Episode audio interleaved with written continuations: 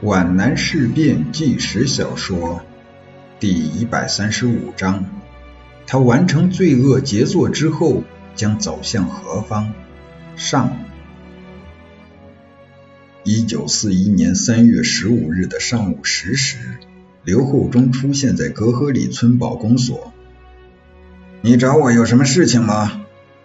圆头圆脑的王保长细眯着他的左眼，寻根究底地打量着这位黑煞神似的不速之客。一个黑黄脸的、大约三十岁左右的保丁站在屋里的门帘后面，手里握着一支驳壳枪。我找你是说一件大事。我原来是项英的随从副官。那么是来投降了？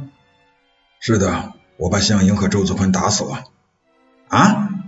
保长似乎吓了一跳，张圆了大口，狐疑的问：“有什么可以证明呢？”这是项英的手枪。刘厚忠把一支保长不熟悉的型号的手枪放在八仙桌上。这是周子坤的手枪。另一支手枪被放到桌上。保长认识这是一支勃朗宁，他有点相信了。这是我的驳壳枪。刘厚忠把三支枪摆到王保长面前。还有什么呢？保长发现问的不妥，急忙改口说：“嗯，你有什么要求吗？给我开张通行证。”可以，可以。保长的左眼眯得更细了，他在紧张的思索：开到哪里去？呃，开到徽州上饶。嗯，这不行。保长摇摇头，只要出了本区就没有用了。那开到哪里有用？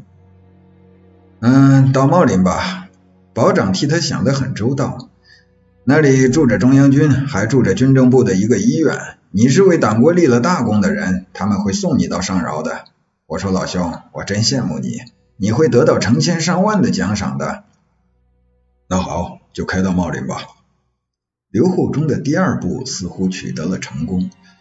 王保长。若是我到了上饶，我也会给你报功的。他递给保长一支全鹿牌香烟，哈哈，那可真是托福了。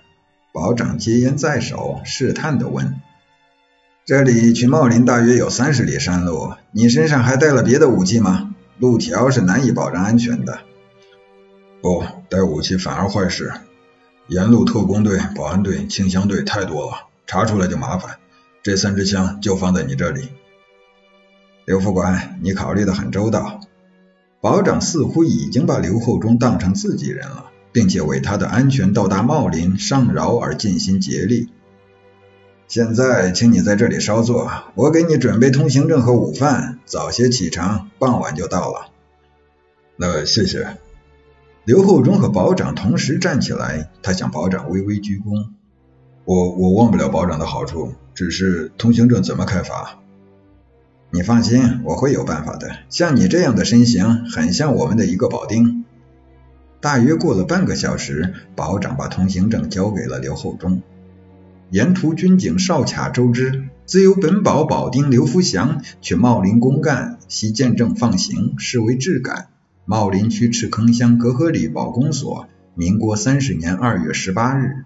在保公所大印旁边，还有一行附注。严明此证有效期限为十五天，这是一份可靠的护身符。刘厚忠并不全部认识证件上的字，但他相信全部对他有利，只是把自己称作刘福祥就是了。福祥，福祥，幸福吉祥之意，这是巧合还是保长的精心安排？刘厚忠不想考证，他在感激之余掏出了五十元法币奉送给保长。哎，刘副官，你真是见外了。保长接钱在手，从脸上的笑容可以看到他心花怒放。我们都是为了报效党国嘛，你太客气了。五十元对买张通行证来说未免太多了，可是对未来上万的奖金来说又太少了。王保长似乎根本不在乎这些，招待刘副官的那顿午饭似乎也很对得起这五十元钱。冬笋蛋炒饭、熏烧蹄膀，还有一盆白菜回锅肉，外加一瓶高粱酒，这样的饭菜是不能跟蜜蜂洞里的煮黄豆同日而语的。啊，这一步走得很不错。刘厚忠怀着一种从未体验过的快乐想到，以后也许会走得更好，说不定顾祝同还会亲自接见我呢。刘厚忠想入非非之余，并没有忘记下午还要赶路。他非常客气，但很坚决地谢绝了保长的盛情，不是一醉方休，而是适可而止了。王保长是个十分周到的人，临行前还让一个保丁给这位投诚者刮了刮满腮乱糟糟的胡须，使他更符合保丁的身份。刘厚忠吃饱喝足，稍作歇息，从保公所走出来时，正好是下午一点钟。他想用三个半到四个小时走完到茂林的路程，因为身上有了护身符，他走得非常坦然。夜间那场暴风雨把整个山野洗刷得一派清新，山谷中那长满了的小溪传来悦耳的淙淙的流水声。山崖上的杜鹃花正含苞待放，中午的春阳光辉灿烂，天蓝得发亮，像块透明的水晶。几朵白云点缀在天边，一切都显出明朗的色彩。疯狂的清角浪潮已经过去，山野里一片静谧。林间的小鸟、放牛的孩子、砍柴的樵夫在随意地唱着歌。好一片和平景象，好一幅春山放牧图。刘厚忠未免触景生情，想起了他的童年，想起他跟随爹爹进山烧木炭时，爹爹喜欢的那几句湖南花鼓戏：刘海砍樵，适才长街将柴卖，换回盐米奉娘亲。将身打从山林过，见一位大姐真出奇。刘厚忠一面轻哼着，一面沿着山溪向前走。此时，太阳正从左后方照耀着他，把他的身影投射到溪水里。大约走了六里路的样子，突然前面闪出一座峭拔的山崖，拦住了去路。那溪水沿着山脚弯绕过去，出现了一片小树林。这片树林非常茂密，阳光照不透它，显得特别幽暗、阴森、神秘。站住！突然，从树林中跳出一个三十五岁左右的干瘦的人来。如果他不是握着枪，那就等于狸猫碰上了豹子。刘厚忠站住了，他并不惊慌。通行证。刘厚忠坦然地把护身符交给他。持枪人仔细的端详了一下，神态变得严肃起来，并不把通行证还回，只是向刘厚忠招招手：“你来，你来。”刘厚忠迟疑了一下，跟着持枪人走进了密林。接着，他发现还有一个人蹲在树丛里。当他走进密林后，那人立即站到他的身后。刘厚忠觉得有些不妙：“你们是什么人？”“我们是幺零八师特工队的。”持枪人说：“啊，那太好了。”刘厚忠舒了一口气：“我是到茂林去的，当然就是到幺零八师师部也行。你这通行证不作数，是花钱买的。”“胡说！我是保定刘福祥。”刘厚忠恼怒起来，心想：大不了把我带到幺零八师去。把通行证还给我！举起手来！持枪人严厉起来，一支勃朗宁手枪紧对着他的心窝。老三，搜他！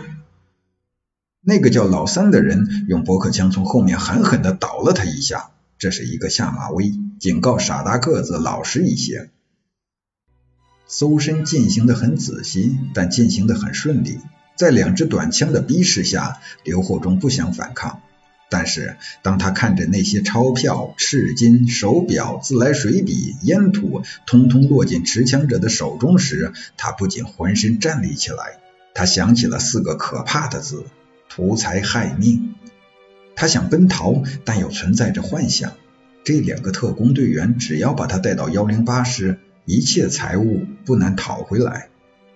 他听到两个持枪者在低声商量：“大哥，索性把他敲掉算了。”刘厚忠摔掉棉袍，反身逃出密林。他预感到会有几发子弹从身后打中他的后背或是后脑勺，可是竟然没有响枪。破财免灾，刘厚忠保住了性命，丢掉了护身符，也丢掉了足以送命的钱财，得失相抵。刘厚忠向茂林方向奔跑了一阵，而后坐下来休息。他忽然想到，他在什么地方见过那支勃朗宁手枪。他想起来了，很像周子坤的那一支，但他又否定了。相同牌号的枪，除了号码不同外，大都是一样的。再说，周子坤的那一支存在王保长那里，怎么能落在幺零八师特工队手里？刘厚忠不敢深想了，他必须快些赶到茂林。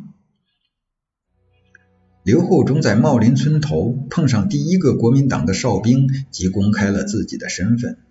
哨兵是军政部第十一卫生大队第一担架连的士兵，便带他去见连长王会九。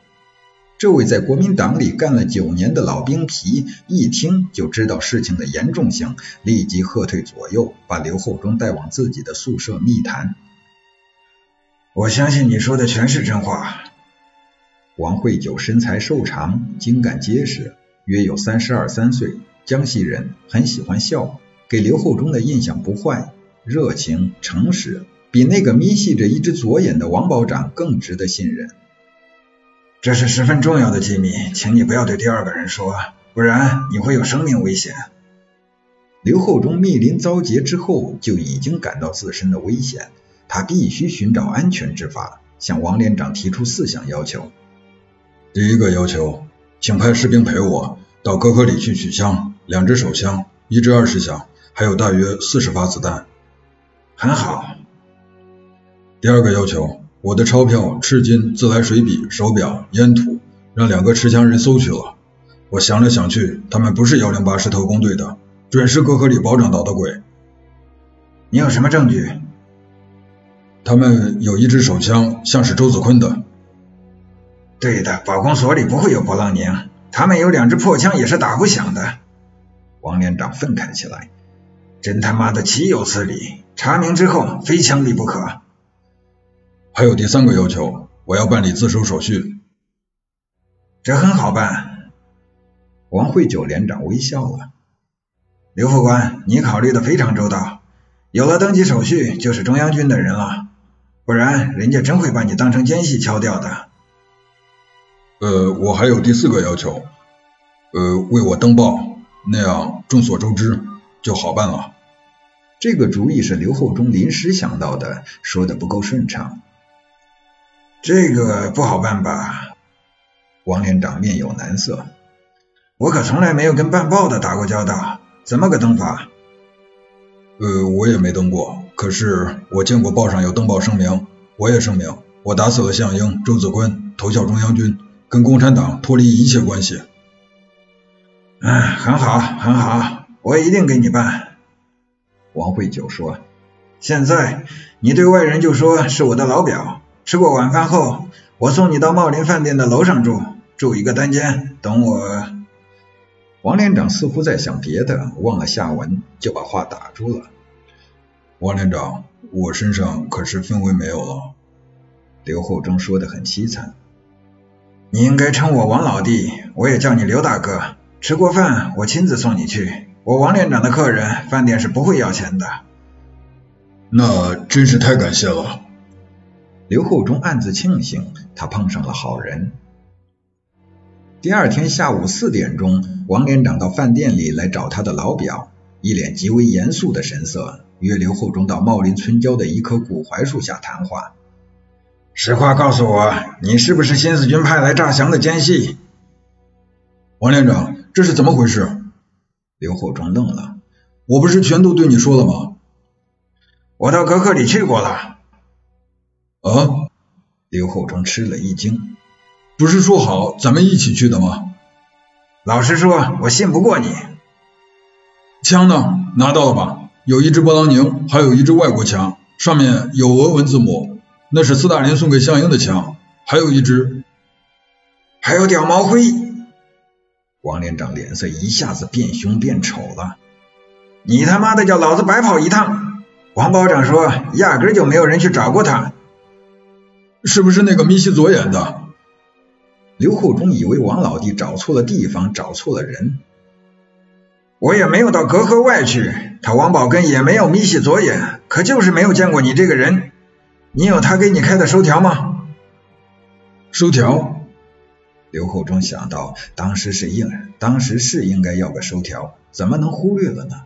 他懊丧地说：“可是他亲自给我开过通行证的啊。”刘厚忠真以为自己在做梦。世界变得混乱了，那个神秘的小树林又出现在眼前，王连长又成了持枪人。冤枉，我冤枉！刘厚忠呼天抢地的大叫了起来。刘老表，你大概以为清剿散匪的赏格降低了吧？你错了，提高了。活捉一个散匪有大洋五十升格到七十，活捉一个奸细有七十升格到一百。王慧九突然住口了，他发现刘老表的表情突然变了，由惊疑而委屈，由委屈而喊冤，由喊冤而震惊，心中咯噔一震，这家伙真想让我当奸细把他抓起来吗？于是他赶快改口：“刘老表，我本想把你投进牢狱，去领那一百元赏钱，可是我王慧就不是那种见钱眼开的人，山和山碰不到一起，人和人可就难说了。”我劝你赶快走吧，再见到人时，千万不要再说杀死了向英，更不要说你曾经有枪有钱。碰上没良心的，就悄悄把你干了。树大招风，财多招祸。走吧，走吧，远走高飞，不要忘了我王老弟的好处。走吧，走吧。他低垂着头，独自走进山林。他不怕少卡捉他，少卡反而不会去捉他。奇怪的逻辑，你若躲藏，必然引来搜捕；你若站到哨卡前说我是奸细，请把我抓起来吧，那哨卡准会把刺刀一挺，大吼一声：“滚到一边去，疯子！”刘厚忠真正的感到了孤独。他在时密时疏的山林中走着，那是蚂蚁山，那上面有熊怀州的墓，墓碑已经没有了。是国民党毁坏了，还是地下党把它埋藏起来了？不得而知。刘厚忠曾和项英来过，他知道熊怀洲是湖南浏阳人，他的同乡。他在这位英雄墓前坐了下来，是羞愧，是懊悔，还是漠然？他分不清楚，只觉得胸中有无法排遣的郁闷，有无法填补的空虚。夕阳如血，西面的群峰变成了一派高低错落的紫褐色的剪影，几缕灰色的云彩越来越红了。火轮似的太阳落下了山顶，树林好像起火似的在烈焰中燃烧。那灰色的云犹如飘展的青烟。刘厚忠不知今晚露宿何处，但他已经想好。可以仍旧像往日那样，作为一个失散的突围者，到小山村的农舍里去投宿。他从寻怀州的墓边站起来，拨开打脸的树枝，只管向前走，没有任何目标。他的思想非常混乱，直到目前仍然无法弄清王慧九为什么放他走，甚至是吓他走。见了面，分一半。他的脑际突然冒出绿林好汉们常说的这句行话：“利益均沾，才能互不揭发。”他明白了，那个王慧九到王宝根那里分了一半，而后就谁也不认识谁了。如果此时刘厚忠再回到王宝根或是王慧九那里，他们一定说他是神经病，弄不好灭口了事。现在之所以没有灭口，那是不愿意因作案而引起风波。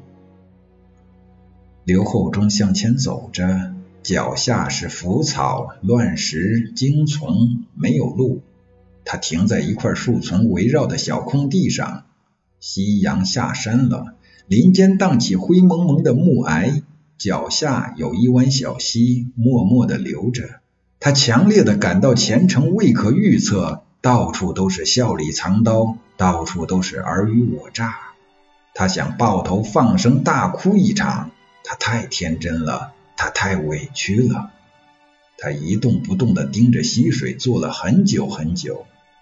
溪水飘上来几片烂叶，那不正是他的前景的写照吗？他终于想出了万全之策。